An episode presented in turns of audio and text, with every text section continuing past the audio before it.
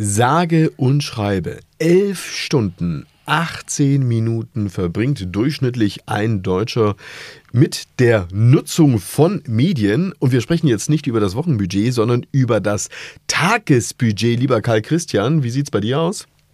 Ja, ich glaube, ich bin tatsächlich äh, kein ganz typischer Nutzer, jedenfalls was diese Zahlen angeht. Und interessant wird sein, wie sich tatsächlich diese 11 Stunden, 18 Minuten auf die einzelnen Mediengruppen zusammensetzen. Und ich freue mich auf unser Gespräch dazu. Und ich hoffe, ihr auch. Heute der zweite Teil von drei zum Thema Medien- und Unterhaltungsbranche bei Benzmann.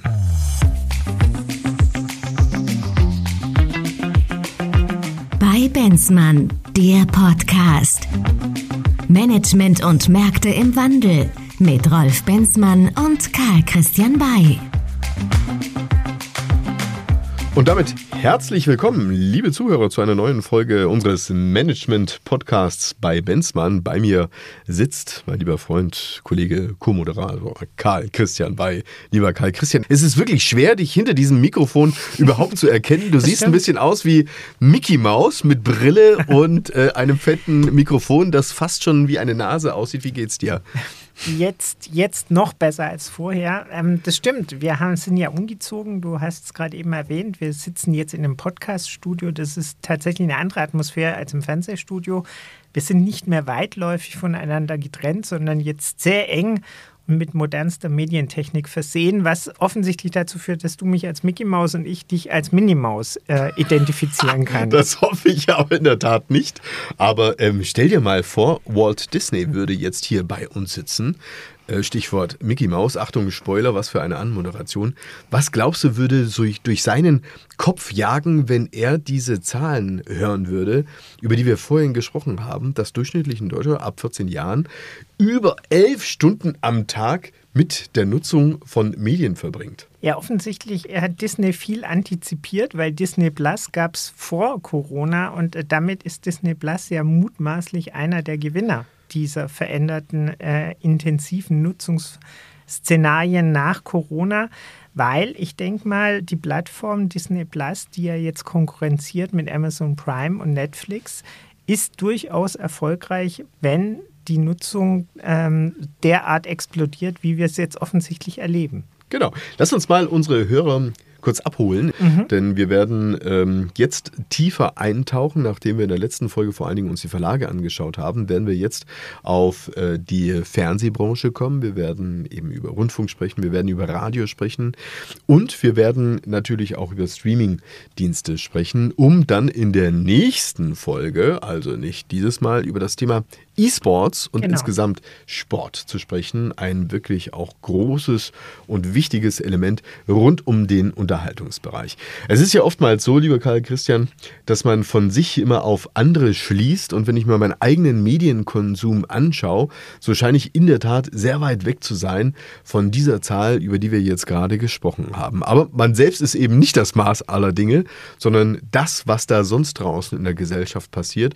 Ist das aus deiner Sicht letztendlich eigentlich nur eine Antwort auf eine Pandemie, dass die Leute halt zu Hause sitzen und dass sie dann halt eben Medien nutzen, um sich zu informieren und auch unterhalten zu lassen? Oder glaubst du, dass das letztendlich ein Mediennutzungsverhalten ist, was daraus resultiert, dass vor allen Dingen anbieterseitig sehr viel passiert ist und du einfach noch sehr viel genauer den Wünschen der Menschen entsprechen kannst mit Inhalten, die du darbietest? Das ist eine sehr komplexe Frage mit vielen, vielen Teilaspekten. Ich versuche die mal ein bisschen abzuschichten.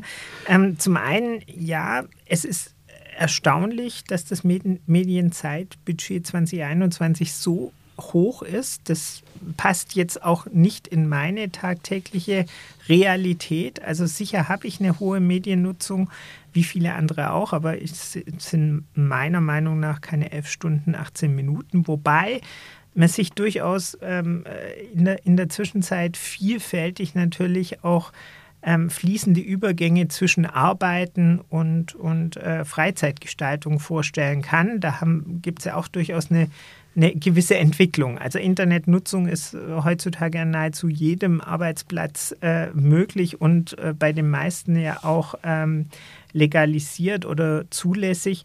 Dann läuft vielfältig ja das Radio mit. Das sind alles Teilaspekte, die hier sicher mit rein äh, spielen und auch Podcasts, wie zum Beispiel unser äh, gemeinsamer, hat natürlich eine gewisse Daseinsberechtigung auch im nur unterhaltenden, sondern vielleicht sogar auch ähm, beruflichen Umfeld.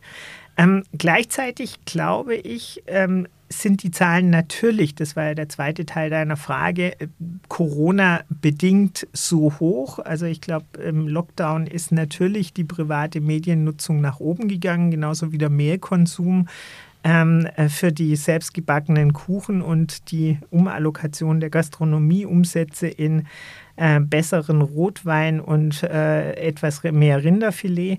Also da gibt es sicher Verschiebungen. Das ist meines Erachtens hundertprozentig klar. Auch der Homeoffice-Effekt, der ja nun anhält, hat da, glaube ich, die eine oder andere Wirkung noch. Aber in letzter Instanz zum dritten Teil deiner Frage kommen, glaube ich schon auch, dass Medien und die Interaktion mit Medien bei jüngeren Generationen eine andere, eine andere Selbstverständlichkeit hat, eine andere, eine andere tagtägliche Konnektivität. Also wir sehen ja, und darüber werden wir heute sicher noch an der einen oder anderen Stelle, dass Sprechen, das Streaming das neue Fernsehen ist.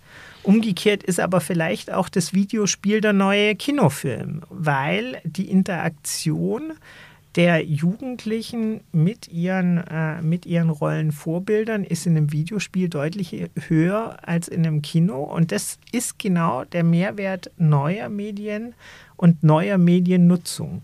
Wir sprechen ja in diesem Podcast vor allen Dingen ja auch über die Transformation, die mhm. Digitalisierung auch in den Branchen. Und ähm, hier haben wir natürlich schon einen gewissen Sondereffekt. Also du hast ähm, verfügbare Zeit, in Verbindung mit Ich bin zu Hause. Mhm. In Verbindung natürlich auch mit einer ähm, unglaublichen Renaissance, was die Erstellung von Content angeht. Ähm, auch was, sag ich mal, die Anzahl der, äh, der Produ Produzenten im Markt angeht. Also sprich, ähm, es ist ja nicht mehr so, dass du da ein paar wenige hast, die jetzt ähm, irgendwo Content erstellen können, sondern du hast viele Produzenten von Inhalten gepaart mit verfügbarer Zeit, gepaart mit auch recht einfachen Zugängen. Würde aber bedeuten, ähm, wenn ich den Gedanken noch kurz fortführen darf, dass wenn du jetzt eine dieser Säulen sozusagen wegnimmst, das äh, Eis recht schnell dünn werden könnte. Also was passiert denn jetzt eigentlich, Stichwort Pandemie vorbei, wenn nicht mehr so viel Zeit zur Verfügung steht und äh, da jetzt aber viele Inhalte auf wenig Zeit stoßen. Ja, das ist ein interessanter Punkt. Ähm, der führt regelmäßig ja natürlich auch zu einer, zu einer gewissen Konsolidierung. Also wenn, wenn äh, das Nadelöhr kleiner wird, dann konsolidieren sich die Marktteilnehmer. Der einzige Punkt, den ich gerne in deinem Transformationsszenario noch ergänzen würde, ist natürlich der technische Fortschritt. Der kam mir jetzt gerade etwas zu kurz.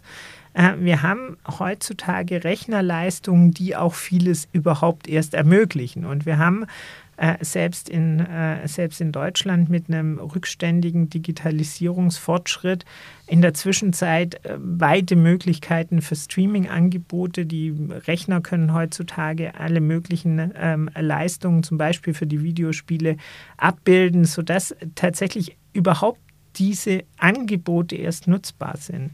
Ich nehme auch wie in vielen anderen Branchen wahr, dass äh, sich Disruption auch ein Stück weit dadurch kennzeichnet, dass es natürlich neue Marktteilnehmer gibt. Ähm, und wenn wir äh, auf die Anzahl der, der produzierten Kinofilme blicken, dann sind die dramatisch zurückgegangen gegenüber früher.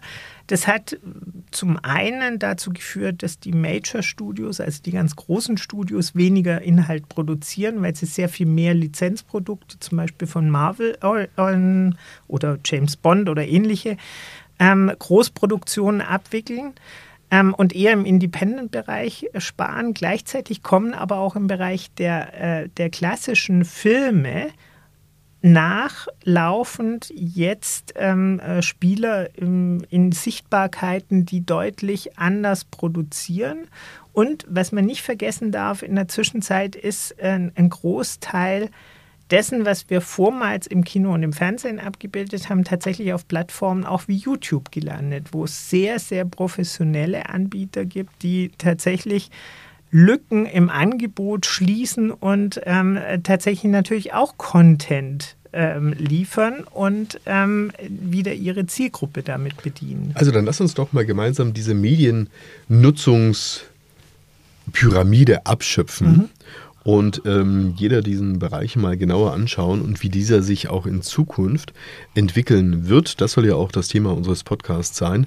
Nach wie vor das Deutschen liebstes Kind ist das Thema Fernsehen. Wir sprechen über 232 Minuten täglich Fernsehnutzung.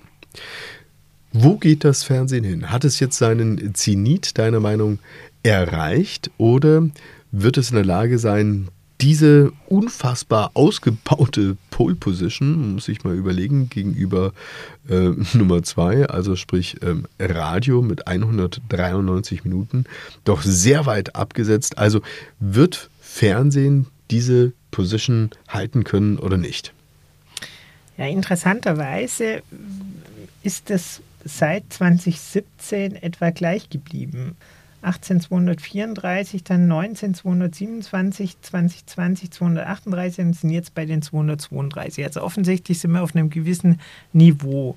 Interessant wäre, und das kann ich bei den Zahlen jetzt nicht erkennen, ob, in, ob, ob und inwieweit die jeweiligen Mediatheken der Fernsehsender hier in den, in den Fernsehbereich eingerechnet sind oder ob die in anderen Kategorien laufen, weil ich nehme schon wahr, dass das klassische Fernsehen in einem Modell, in dem ich Inhalte angeboten bekomme in einem bestimmten, in einem bestimmten äh, Zeitfenster, sich schon ein Stück weit überholt und viele die gleichen Inhalte dann tatsächlich offline über die Mediothek sich angucken, zu dem Zeitpunkt, wo sie, wo sie eben das Informationsbedürfnis oder die Zeit haben für Unterhaltung.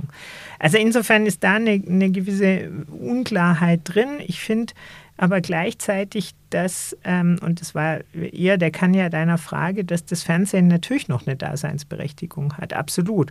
Stellt sich eher die Frage, braucht man zwei öffentlich-rechtliche Sender, den einen in einer, in einer eher von vornherein überregional angelegten Struktur ZDF und den anderen in einer doch ziemlich beachtlichen äh, Vielfalt von Landesrundfunkanstalten, die tatsächlich vornehmlich sich ja differenzieren über das dritte Programm.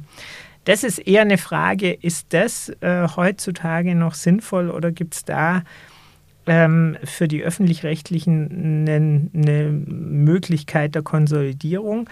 Was das Privatfernsehen angeht, macht mich etwas nachdenklich, aber das eher aus Nutzersicht, dass äh, wir immer weniger inhaltstragend sind im Privatfernsehen, meinem Eindruck nach, und immer stärker auf die Unterhaltungskomponente setzen, sei es jetzt über, über Serieneigenproduktionen oder über Spieleshows, die mehr oder weniger unterhaltsam sind. Aber das spiegelt natürlich auch immer eigene persönliche äh, Präferenzen, eigene Wahrnehmungen wider.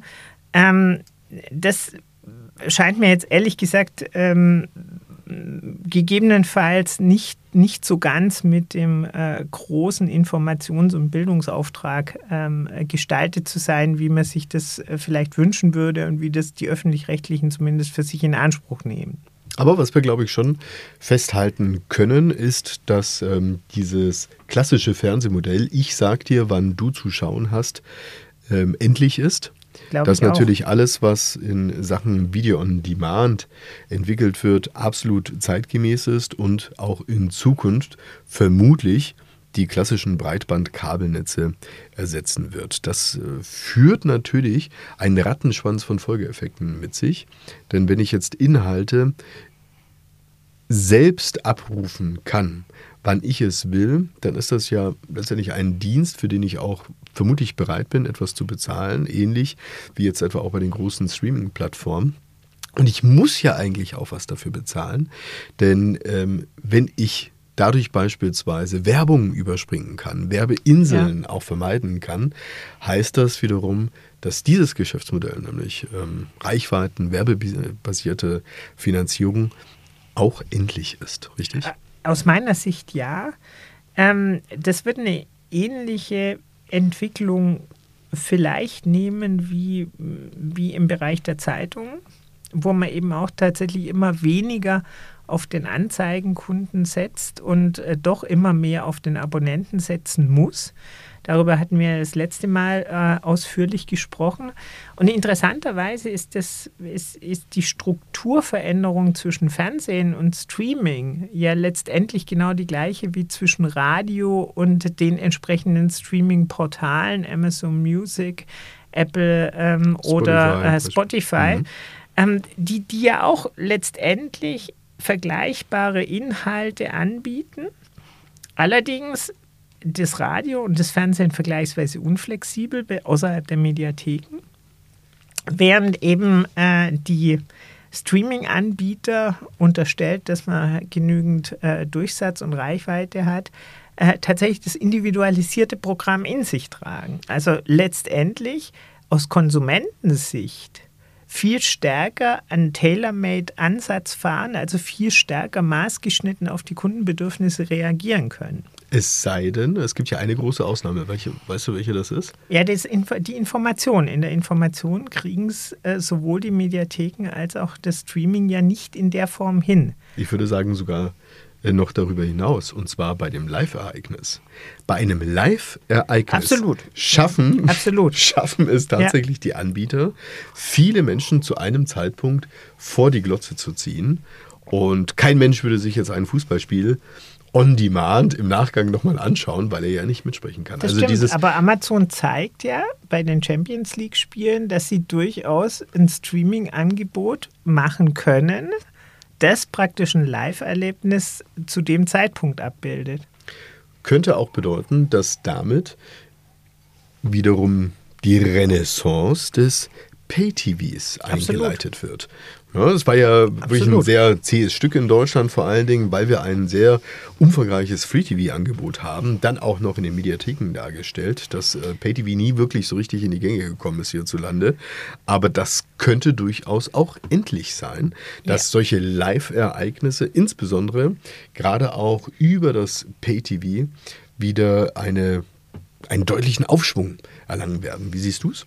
Also äh, absolut, aus meiner Sicht ist Amazon Prime nichts anderes als Pay-TV. Ist auch Netflix nichts anderes als Pay-TV.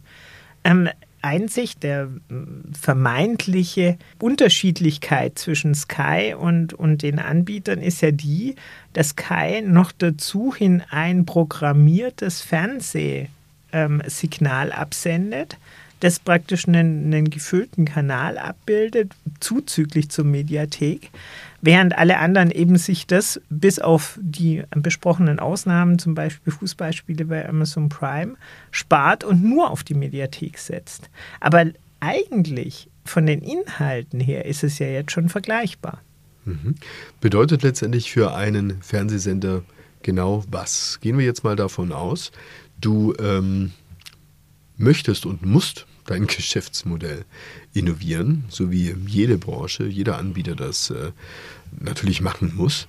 Wo setzt du jetzt ganz genau an? Was ist jetzt die richtige Strategie? Versuchst du dein Geschäftsmodell in ein Abo-Modell zu wandeln? Versuchst du es letztendlich dahingehend zu innovieren, als dass du beispielsweise unter Einsatz auch von künstlicher Intelligenz in der Lage sein wirst, einfacher und anders zu produzieren? Es muss ja nicht mehr sein, weißt du, dass du einen äh, Kinofilm oder ein, ein 90-Minuten-Stück aufwendigst mit zig Ressourcen produzierst, sondern es ist ja durchaus auch möglich, dass du über KI im Produktionsprozess bereits solche Effekte erzielen kannst, dass du beispielsweise einen anderen Film ausgespielt bekommen würdest oder eine andere Serie als ich beispielsweise, mhm.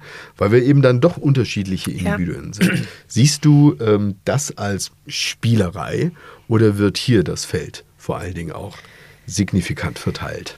Also vielleicht zum ersten Punkt fast alle streben ja das Abo-Modell an. Macht ja auch Sinn. Das Abo-Modell hat kontinuierliche, klar kalkulierbare Erlösströme. Das Abo-Modell ist, ist heutzutage zeitgemäß, es ist verstanden, der Kunde akzeptiert und es sichert vielfältig den, den einfacheren, leichteren ähm, Prozess. Und ist, wie gesagt, eben im Regelfall auch erlösträchtiger und im Regelfall auch ähm, ähm, einfacher kalkulierbar. Man sieht aber interessanterweise, dass sich schnell dann doch wieder Mischformen bilden. Bei den vorerwähnten Champions League-Spielen auf Amazon Prime ist ja wieder Werbung vorgeschaltet. Also dort läuft praktisch analog zu einem, zu einem Champions League-Film, äh, Entschuldigung, Champions League-Spiel. Bei äh, Sky oder RTL gibt es natürlich dort auch Werbung und Werbeblöcke die offensichtlich ja disponiert wurden. Also ich kann jetzt nicht differenzieren, ob die von Amazon geschaltet wurden oder ob die mitgegeben wurden von äh, dem Veranstalter der Champions League als, als Add-on äh, mit ins rechte Paket. Das äh, kann ich nicht differenzieren, aber auf jeden Fall gibt es dort schnell Mischformen. Mhm. Und zu deinem zweiten Teil, ja, die Produktionskosten verändern sich in der Tat, weil man stärker mit Computertechnik einarbeiten kann.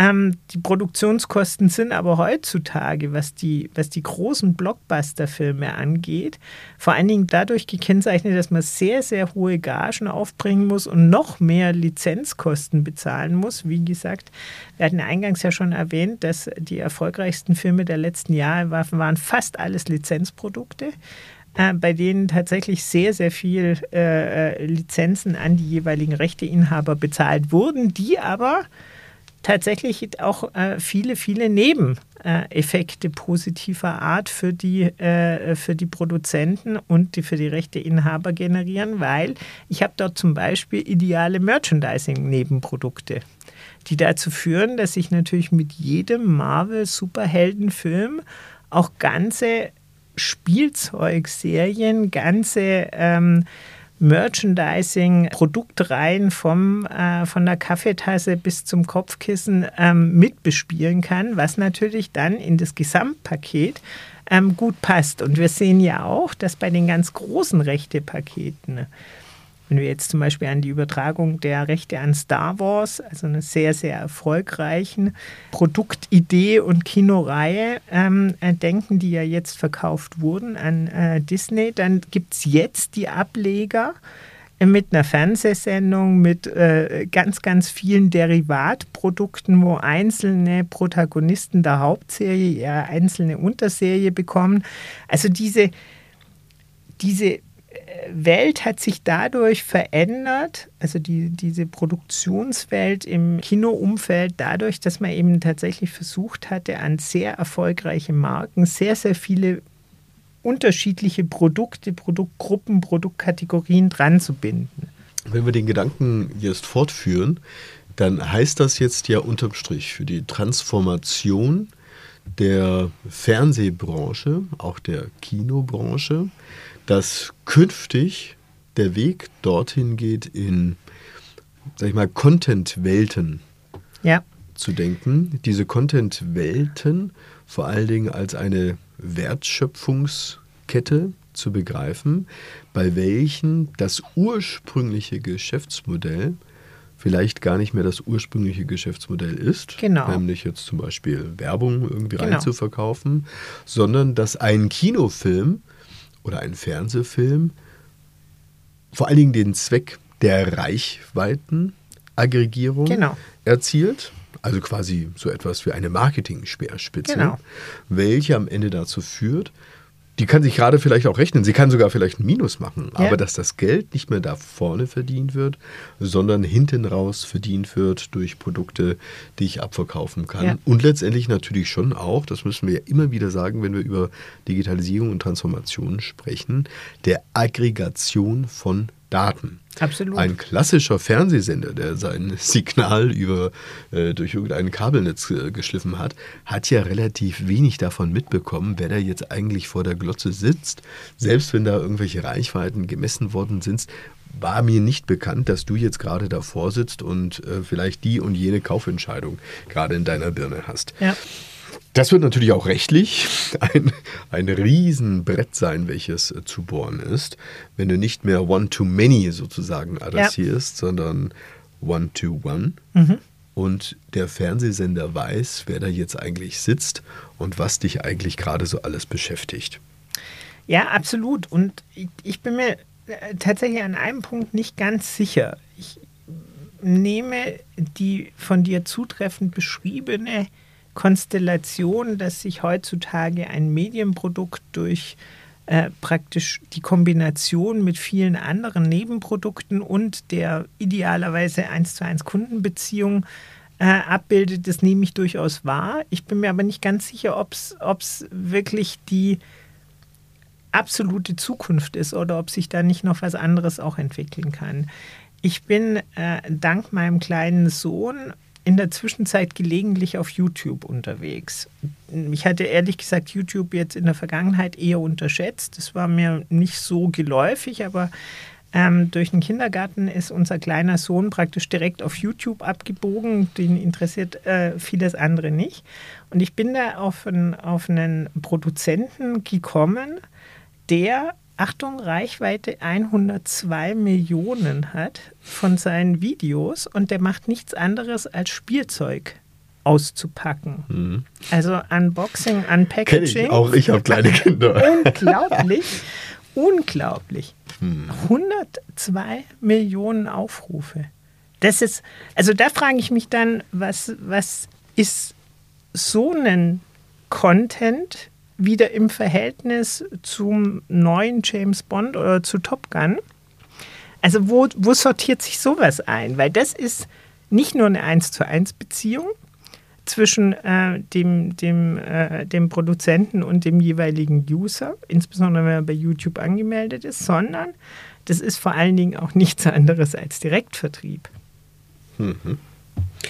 Ja, sicherlich. Du hast ähm, Du hast damit ja ganz offensichtlich einen Kundenwunsch bedient, der ja. äh, absolut eine Reichweite erzielt und der vermeintlich relativ einfach in der Produktion ist, aber trotzdem die Zielgruppe trifft. Und hier offensichtlich ja auch eine sag ich mal, nicht ganz uninteressante Zielgruppe. Absolut. Also wenn ich jetzt als Werbetreibender denke, Mensch, so einen Karl Christian würde ich ganz gerne erreichen, wäre ich jetzt per se ja nicht auf die Idee gekommen, Werbung im Umfeld eines Ich pack mal Kinderspielzeugkanals genau. zu schalten. Aber hier könnte ich dich unter Umständen erreichen. Ja, definitiv. Und äh, wie, wie gesagt, das macht bei uns ähm, zumindest von diesen äh, 11 Stunden, 18 Minuten, um das nochmal zu wiederholen, relevant viel Zeit aus. Und es entstehen unmittelbar äh, zumindest Kinderwünsche, also Kundenwünsche möchte ich noch nicht sagen, aber Kinderwünsche, die dann auch mit einer gewissen Relevanz äh, nach ähm, dem Besichtigen des Kanals weiter fortwirken. Und ich glaube, das darf man nicht unterschätzen. Ich füge das deshalb als Komponente mit ein, weil man das immer so ein bisschen außen vor lässt. Wir, da gibt es ja auch noch neben derartigen Influencern auch noch Influencer, die äh, tatsächlich sich äh, bei eigenartigen sonstigen Tätigkeiten äh, äh selbst produzieren, beim Essen oder beim Autofahren oder was weiß ich was alles. Aber all die haben in der Zwischenzeit in all diesen Mediennutzungen ihre Nische gefunden, ihre Daseinsberechtigung gefunden und sie erreichen die absolut relevante Zielgruppe. Anders als die klassischen Medien, über die wir bisher geredet haben, die tatsächlich unsere Altersgruppe ansprechen. Ich glaube, die öffentlich-rechtlichen vielleicht sogar noch ein bisschen die älteren. Aber da kommt was nach, was wir im Moment noch nicht beherrschen. Und ich steige ja gerade darauf ein, dass du gesagt hatte, ist es dann jetzt, dass man praktisch den klassischen ähm, Kinofilm ersetzt hat durch äh, die Marvel-Merchandising-Welten?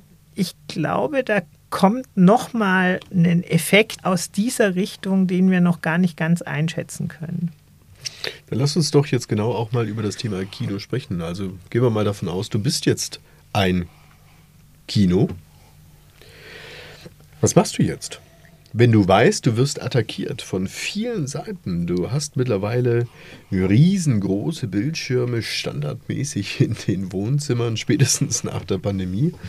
Und ähm, du siehst, dass dort viele, viele Player auf dem Markt unterwegs sind, die Inhalte anbieten, die du von zu Hause aus am besten streamen kannst und abrufen kannst. Weißt du, was heißt das am Ende für das Geschäftsmodell? dies, des, des Kinos? Wo sollte sich das Kino hinentwickeln? Ich glaube, das Kino ähm, ist dadurch gebeutelt, dass immer weniger Kinofilme ja überhaupt ankommen. Also wir haben signifikant weniger produziertes Material. Das heißt, die Kinofilme sind nicht mehr in, in, der, in der Vielfalt da, wie, wie das vielleicht zu unserer Jugend war. Also wo es, jede Woche, was weiß ich, 60 Neuerscheinungen in Deutschland gab, das ist ja nicht mehr so. Das Kino selbst hat tatsächlich logisch wie viele andere auch gelitten äh, durch die Covid-Pandemie und wird meiner Prophezeiung oder Behauptung nach sich wahrscheinlich dort am besten entwickeln, wo das Kinoerlebnis zu einem Event wird.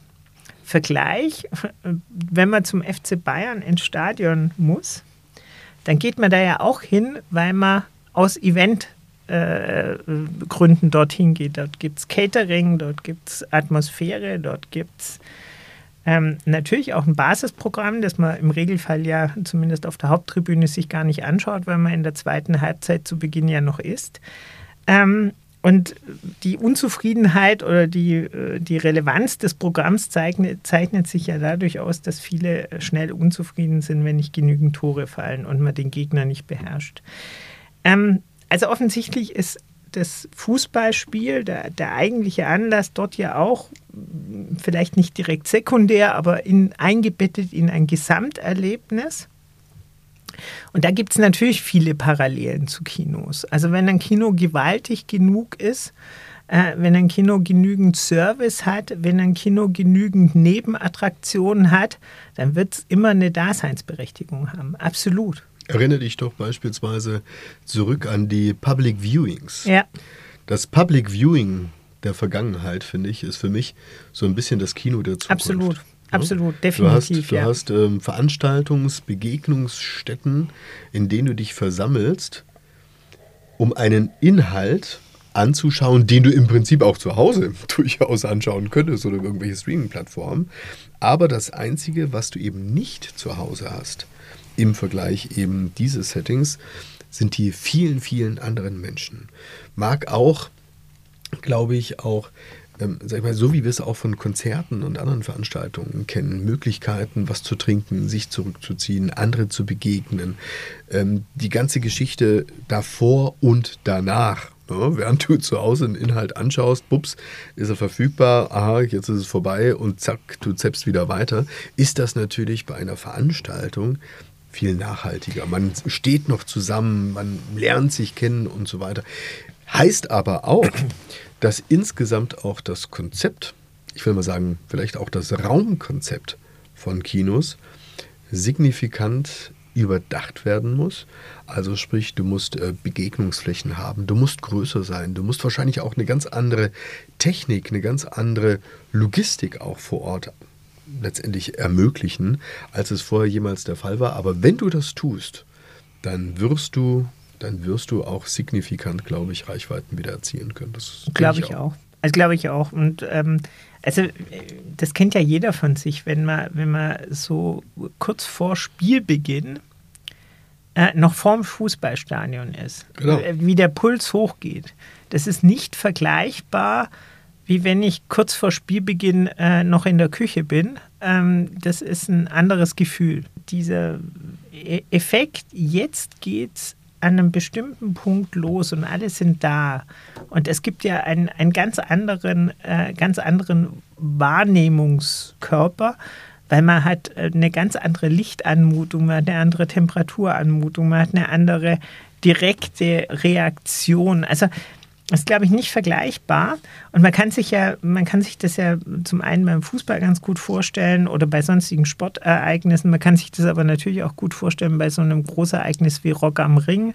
Konzerte, das ganz ist, äh, das ist ehrlich gesagt was anderes, wenn man das äh, nur über Streaming sieht oder über, über einen Fernseher sieht, egal wie gut der ist.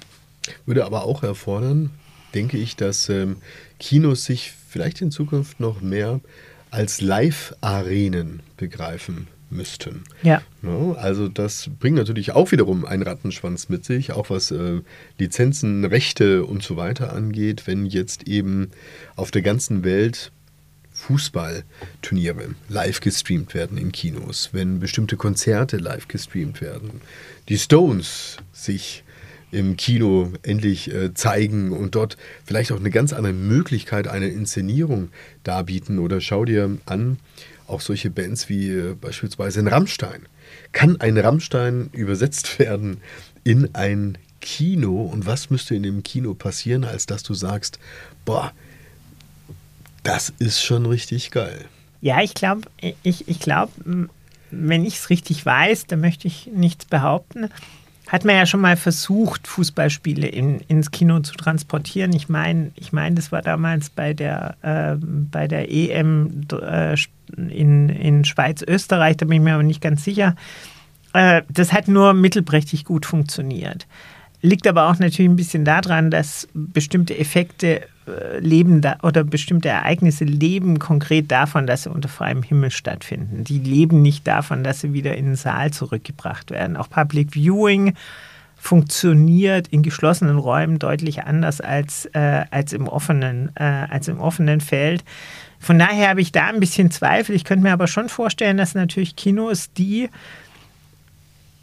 allein schon die, den gastronomischen Anteil hochfahren, also die, die praktisch wirklich gutes Essen produzieren, gegebenenfalls sogar am, am Platz servieren können oder mit dem Kinofilm servieren können, natürlich schon nochmal eine andere, eine andere Daseinsberechtigung haben. Ich könnte mir auch vorstellen, und es gibt die heutige Medientechnik ja her, dass man irgendwann mal Räume auch öffnet, weil die Medientechnik so gut ist, dass die Beschallungssituation in einem offenen Raum gleichwohl wirkt, sodass sich tatsächlich äh, auch die, die, die Struktur von Kinos verändern kann, viel Lichter bauen kann, viel mehr Begegnungen schaffe.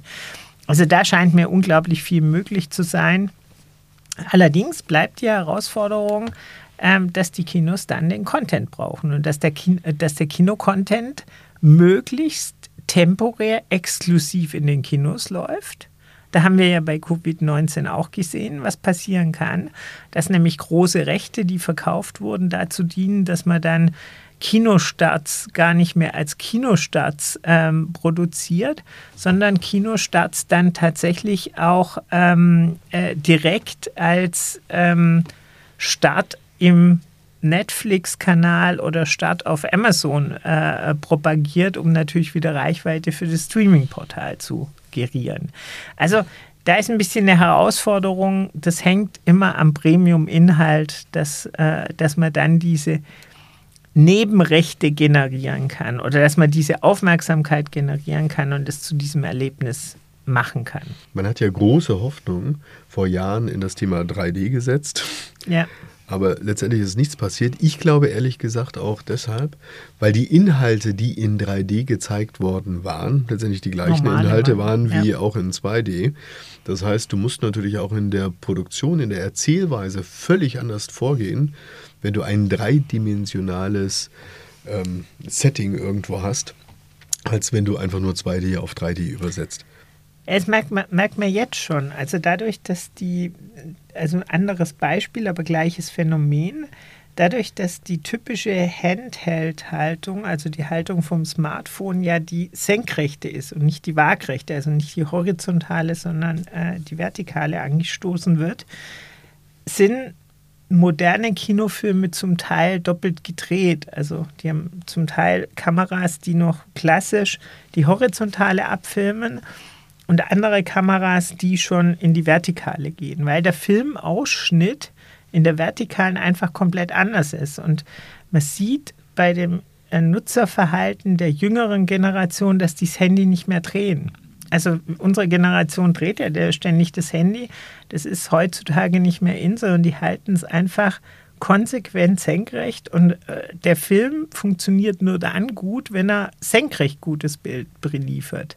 Und das ist eine ganz andere Erzählweise, das ist eine ganz andere, dieser vermeintlich marginale Unterschied des Kameraausschnitts verändert aber tatsächlich die ganze Szenerie, verändert tatsächlich die gesamte ähm, Erzählweise des Films und des Inhalts. Lass uns zuletzt noch auf ähm, ein Medium zu sprechen kommen, welches oft ja auch schon totgesagt worden ist, das äh, Radio. Es gab vor Jahrzehnten, als das Fernsehen an den Markt gekommen ist, natürlich die zahlreichen Unkenrufe gesagt haben, jetzt ist das Radio tot. Dann kam das Internet, dann haben wir gesagt, jetzt ist das Radio tot. Und so weiter und so fort. Radio finde ich in der Tat ein unglaublich beständiges Geschäftsmodell auch, weil es äh, viele, viele Effekte ineinander vereint. Beispielsweise nicht nur das Thema ähm, mal, Einfachheit der Produktion. Du brauchst jetzt allein auch, um einen Podcast zu produzieren, letztendlich ja nicht viel. Du kannst auch selbst deine Musik, wenn du Musiker bist, sehr einfach verfügbar machen und du kannst ähm, sehr schnell auch Reichweite generieren. Ähm, welche Zukunft siehst du denn für das Radio? Wo wird es sich denn deiner Meinung nach hin entwickeln? Also Radio hat den großen Vorteil, dass Radio schon, wie du richtig sagst, sehr, sehr ausdifferenziert ist. Das hat schon ein bisschen mehr als das Fernsehen so gefühlt seine Lücke gefunden. Und es spricht ein bestimmtes Nutzerverhalten direkt an. Also wenn ich im Auto sitze, zur Arbeit fahre, habe ich tatsächlich keine andere Mediennutzungsmöglichkeit als entweder Radio zu hören oder meinen Spotify oder sonstigen Account zu hören. Ich kann äh, idealerweise bei Benzmann Podcast hören, aber dann ist auch tatsächlich irgendwann mal schon rum. Und Radio bietet mir eine gute einen guten Mix aus Informationen, die wiederkehrenden Nachrichten, die Verkehrsinformationen und viele andere informationstragende Inhalte plus Entertainment. Äh, insbesondere die, die, die Morgenshows sprühen ja geradezu vor, äh, vor dem Versuch, möglichst viel Entertainment da reinzubringen. Und dementsprechend machen die das, machen die das tatsächlich richtig gut. Und auch das äh, jetzt verschiedentlich heute schon ähm, erwähnte Beispiel Fußball, also heute im Stadion am Samstag, das ist ja tatsächlich der Klassiker. Der verfolgt mich schon vom Autowaschen in frühester Kindheit mit meinem Papa bis äh, heute, wo ich tatsächlich von 15.30 Uhr bis 17.30 Uhr vergleichsweise regelmäßig die die öffentlich-rechtlichen Sender höre, weil die eben tatsächlich Fußball als Radioreportage leisten, was eigentlich heutzutage nicht mehr, nicht mehr so ähm, ja, die beste Darstellungsform ist, aber es ist unglaublich spannend, es ist gut gemacht, wirklich gut gemacht. Und es hat bis heute seine Daseinsberechtigung. Also offensichtlich wäre ich, was das Radio angeht, von daher nicht so skeptisch, weil diese Mischung aus Information, DJ ähm, äh, meines Lebens und ähm, dann auch einem, einem, einem gewissen ähm, Event-Element äh, scheint mir da beim Radio tatsächlich optimal abgebildet zu sein. Mhm. Du wirst natürlich schon auch in der Radiolandschaft enorme Herausforderungen haben, auch was das Thema ähm, ja, Werbung und Refinanzierung Klar. angeht. Wir haben ja in äh, Deutschland die Situation, dass ja die Sender im Prinzip das ganze Land aufgeteilt haben, aufgrund eben einer begrenzten Reichweite durch mhm. UKW-Lizenzen. Mhm. Und dadurch, wenn du Radiowerbung machen möchtest, du quasi Kombis buchen kannst mhm. und mhm. äh, da nahezu automatisch nationale äh, Werbeerlöse bei den Radiosendern aufschlagen, birgt natürlich die Gefahr, wenn das irgendwann obsolet ist, also sprich, wenn jeder Radiosender national ist und nicht mehr nur lokal oder auf ja. ein UKW-Gebiet begrenzt, dieses Modell natürlich vor ganz gewaltigen Absolut. Herausforderungen steht. Also Absolut. Also wenn einfach mal 50 Prozent deiner Werbeerlöse sozusagen wegbrechen, was machst du dann?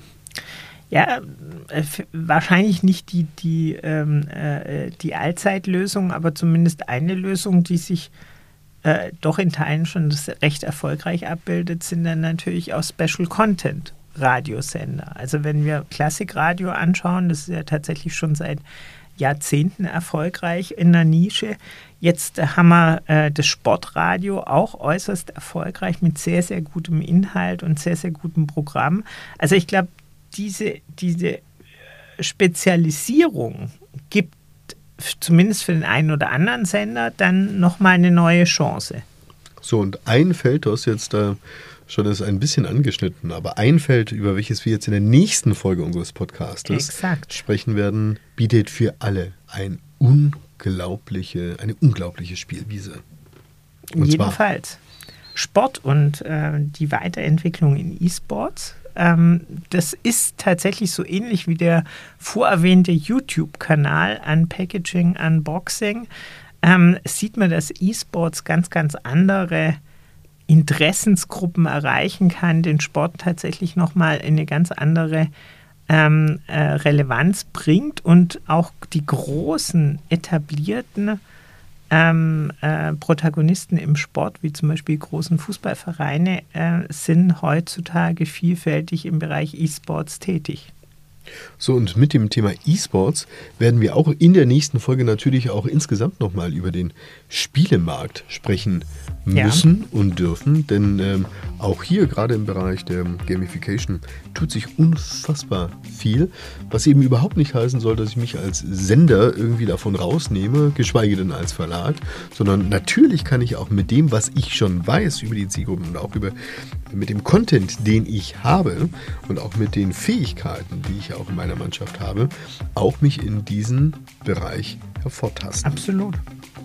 Das war's schon wieder soweit liebe Zuhörer, Danke in dieser dir. Folge von bei Benzmann, dem Management-Podcast. In der nächsten Folge werden wir also über das Thema E-Sports unter anderem sprechen und wir werden uns auch noch den Videospielmarkt anschauen. Natürlich auch in dem Kontext werden wir über das Thema Virtual Reality sprechen und wir werden auch das Metaverse ähm, flankieren müssen. Liegt ja auf der Hand. Ich freue mich auf jeden Fall drauf.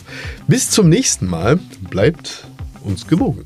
Vielen Dank und bis bald. Das war bei Benzmann, der Podcast. Management und Märkte im Wandel mit Rolf Benzmann und Karl Christian Bay. Bis zum nächsten Mal.